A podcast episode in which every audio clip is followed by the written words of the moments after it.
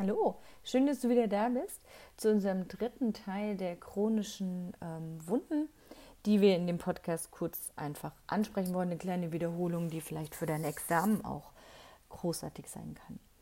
Chronische Wunden, wir haben auch schon in einem anderen Podcast darüber gesprochen, chronische Wunden ähm, sind ja klassifiziert, die unterscheiden sich von eben akuten Wunden. Akute Wunden heilen relativ ähm, relativ zügig, äh, meist komplikationslos heilen die eben ab. Im Rahmen von drei bis vier Wochen ist so eine Wunde wieder verschlossen, wenn es da eben zu keinen Infektionen gekommen sind.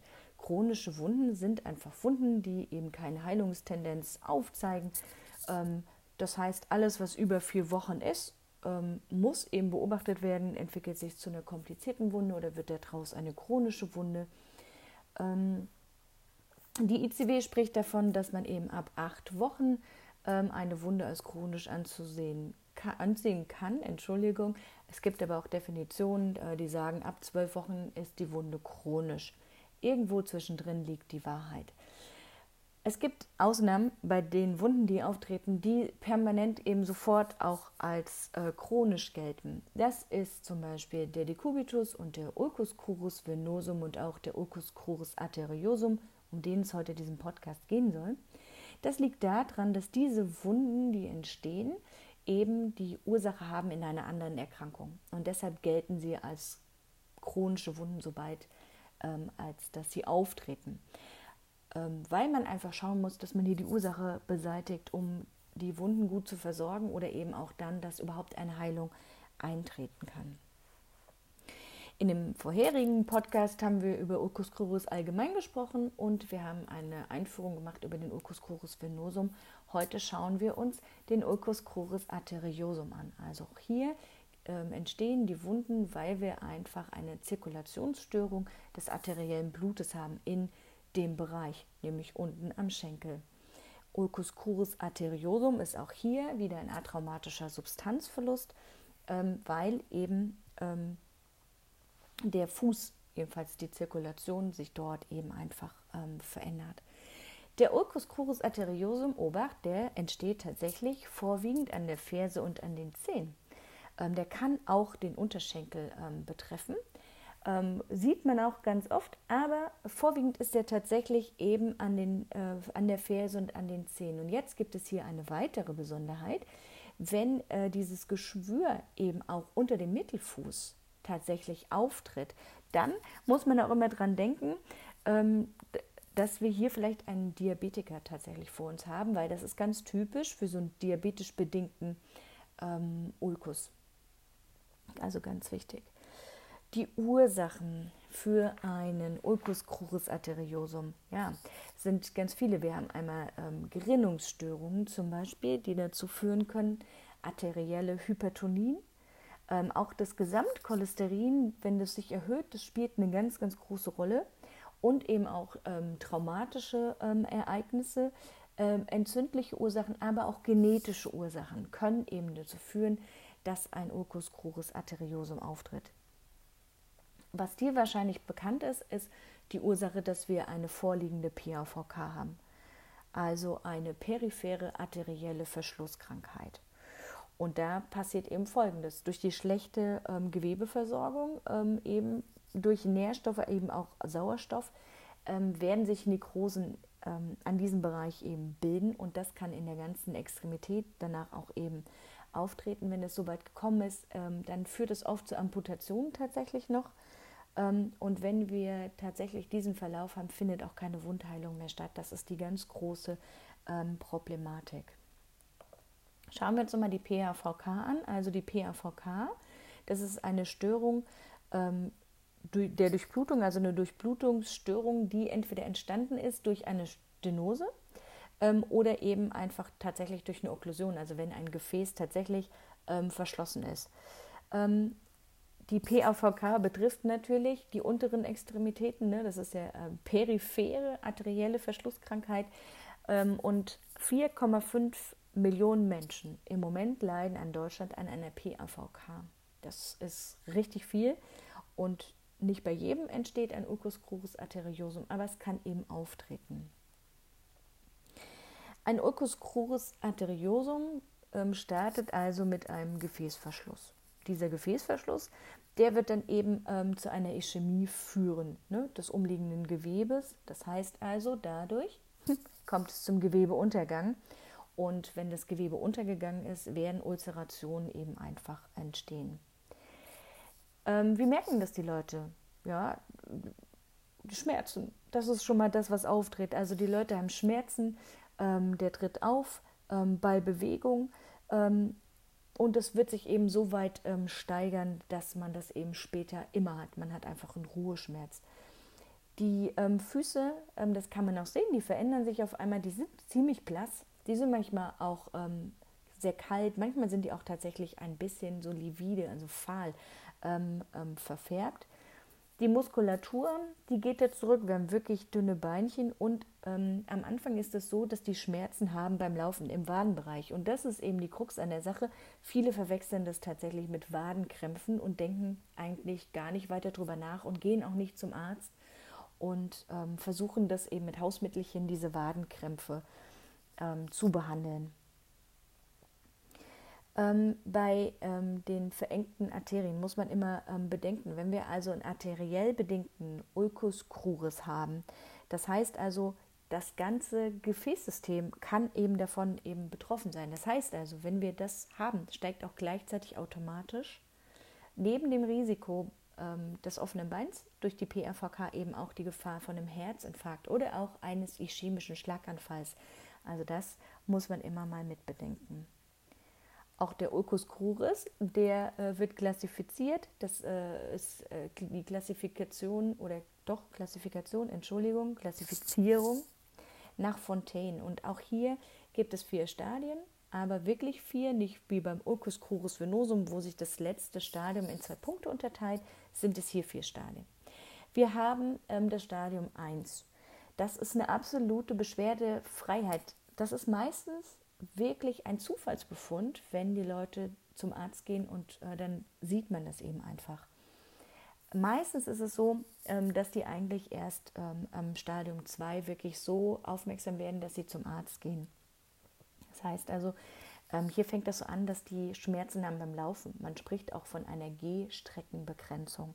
Vielleicht kennst du den Begriff eben auch noch oder diese Krankheit unter Schaufensterkrankheit. Das heißt, die Leute bleiben während des Laufens stehen weil sie gar nicht mehr weiter können, weil es einfach weh tut. Also Stadium 2 ist die Gehstreckenbegrenzung ähm, und die wird nochmal unterteilt in 2a und 2b. 2a heißt einfach meine Gehstrecke ähm, ist weiter als 200 Meter und bei ähm, Stadium 2b ist es eben so, dass die Gehstrecke ähm, nur noch ähm, ja, schmerzfrei ist unterhalb äh, 200 Metern. Das heißt, die schaffen das eben in dieser Strecke ohne Schmerzen zu laufen und dann treten ähm, Schmerzen auf.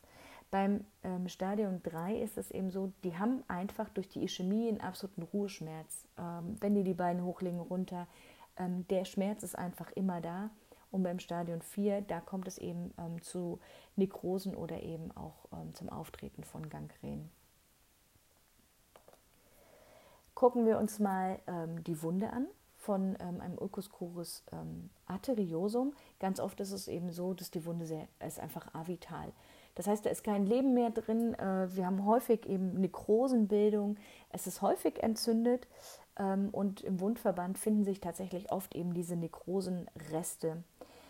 Oft sind es sehr tiefe Wunden. Also wir können hier tatsächlich Knochen und Sehnen ähm, sind sichtbar ähm, vor allen Dingen so im Unterschenkel und in der Tibia-Region, dann haben wir sehr, sehr tiefe Wunden. Wenn man sich das Hautbild das äh, drumherum eben auch anschaut, verändert sich da auch ganz viel, was eigentlich schon die Aufmerksamkeit in die richtige Richtung lenken sollte. Das, der Haarwuchs hört auf. Die, die, die Haut rundherum ist haarlos, tatsächlich blass, marmoriert, ne? livide, manchmal glänzt die auch. Ähm, die Zehennägel sind oft ähm, einfach verdickt. Ähm, wir haben ein Gangren am Zeh, was auftreten kann. Es fühlt sich sehr kalt an. Und vor allen Dingen nicht nur die Zehennägel sind verdickt, sondern sie wachsen auch wahnsinnig langsam. Die sind ja sowieso schon mal ein bisschen langsamer als die Fingernägel. Aber jetzt stagniert das Wachstum eigentlich fast von ähm, den Fußnägeln. Ganz wichtig ist ja hier die Fußpulse ähm, zu tasten und die sind wirklich kaum noch tastbar äh, bis hin dazu, dass sie gar nicht mehr tastbar ähm, sind. Das heißt, da ist gar nicht mehr irgendwie Blutfluss vorhanden. Bei der Diagnostik ist es eben so, äh, Anamneseerhebung, äh, Erfassung der Risikofaktoren, klinische Untersuchungen, ähm, die Erhebung der Gehstrecke ist ganz wichtig, um die Stadiumeinteilung zu machen. Eine Pulsmessung, dann eben auch ähm, die Gefäße werden ähm, auskultiert. Ähm, dann eben auch eine Sonographie, ein Doppler wird gemacht, um die Fließgeschwindigkeit eben äh, zu bestimmen. Und ganz, ganz wichtig ist, dass der Kadi gemacht wird. Das ist der Knöchelarm-Druckindex und der ist ganz wichtig, weil der ähm, sagt uns ja einfach, ob wir hier eine PAVK vorliegen haben oder nicht. Kommen wir gleich nochmal drauf zurück. Ähm, bei, bei der Therapie, also wie gehen wir eigentlich so dran, wenn wir das haben, ist immer eigentlich so, ähm, als allererstes geht es immer darum, dass wir hier vielleicht auch gucken müssen, ob wir eine Revaskulisierung machen können. Also nicht wir, sondern der Arzt, sondern also ist der Durchfluss in den Arterien einfach wiederherstellbar. Wenn man sich die Wunde anschaut, dann geht es auch hier wieder eine äh, chirurgische Wundreinigung, ist hier ganz wichtig. Ähm, auch die Leute müssen sich danach ähm, bewegen. Wir brauchen ein G-Training hier. Ähm, wer raucht, sollte jetzt ab sofort auch eben einfach auf Nikotin ähm, verzichten und ähm, die Wunde wird behandelt mit modernen Verbandsmaterialien. Ähm, bei einem Ulcus crurus venosum ähm, können manchmal Ödeme mit ähm, dabei sein, haben wir in seltenen Fällen, aber es tritt eben mit auf.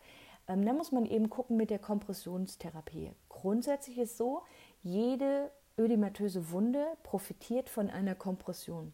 Jetzt müssen wir hier mal ein bisschen aufpassen. Wenn die nämlich eine PAVK haben, dann ist der Knöchelarmdruckindex sehr, sehr niedrig. Das heißt also, wenn wir jetzt hier eine äh, Kompression machen würden, dann kann es eben dazu führen, dass wir hier die Ischämie verstärken und es eben zu Nekrosen kommen kann und damit auch zu Amputationen. Deshalb müssen wir den Kadi abwerten, also der Knöchelarmdruckindex. Und wenn der eben ähm, quasi ab 0,9 ist ähm, oder kleiner 0,9, dann weist es eben auf eine PAVK hin. Und die Kompression dürfen wir tatsächlich ähm, dann ab einem Wert, einem, einem Kali-Index-Wert von 0,5 nicht mehr durchführen. Bis dahin ist es möglich, aber ab 0,5 keine Kompressionstherapie ähm, mehr möglich. Genau. Da muss man mit dem Druck tatsächlich eben rausgehen. Grundsätzlich ähm, orientiert sich äh, die Therapie vom Ulcus crurus arteriosum an dem sogenannten Iran-Prinzip. I für die Infektionskontrolle, das R für die Revaskularisation. Ähm, das heißt also Operation, Stents werden gesetzt, ein Bypass zum Beispiel. Das A steht für die Amputation oder eben auch ähm, vorher noch für die Nekrosenentfernung, äh, wenn eben jetzt kein Infekt eben ist. Das heißt, das macht man nur im infektionsfreien Stadion. Und das N steht für die Nachsorge, wenn ähm, eine Amputation stattgefunden hat. Das heißt also, hier geht es um Wundbehandlung. Ähm, welches Schuhwerk können die Leute tragen? Äh, Gefäßsport organisieren. Die Risikofaktoren sollten, wenn es geht, ausgeschaltet werden, ansonsten schon mal minimiert werden. Und ähm, die Amputation, nur noch mal kurz am Rande, die folgt, erfolgt nicht einfach so, sondern braucht man eine zweite Meinung ähm, weil man muss immer ganz genau hinschauen, ob es nicht doch noch möglich ist, eben die Revaskularisation durchführen zu können. Wenn das nicht möglich ist, wenn der Durchfluss eben einfach nicht mehr hergestellt werden kann, weil es einfach komplett dicht ist und es ist nichts mehr zu machen, haben wir ganz viele Patienten, die das eben ähm, betrifft, dann wird sich das Bild verändern, auch eben in der Wunde. Wir haben oft mumifizierte, ähm, trockene Nekrose. Das heißt, der, ähm, der Randsaum der Wunde, der trocknet dann eben einfach aus und auch ähm, die Nekrose. Und dann erfolgt tatsächlich nur noch eine trockene Wundbehandlung, also nicht anfeuchten, auf keinen Fall bei trockenen Nekrosen. Wenn wir hier eine Wunde haben, die feucht ist, dann ähm, wird man halt im, die Lokaltherapie noch mal ein bisschen verändern. Das heißt, hier wird es wahrscheinlich antiseptische Behandlungen geben. Äh, eine Infektionsprophylaxe ähm, muss hier durchgeführt werden. Es geht immer äh, nur im Hinblick auf die Grunderkrankung. Was haben wir hier? Und es ist ja meistens so, dass die Grunderkrankung nicht behandelt werden kann, wenn eben der Durchfluss in der Arterie so nicht mehr hergestellt werden kann. Zum Abschluss einfach nochmal die Prophylaxe. Wie können wir versuchen, das äh, zu verhindern?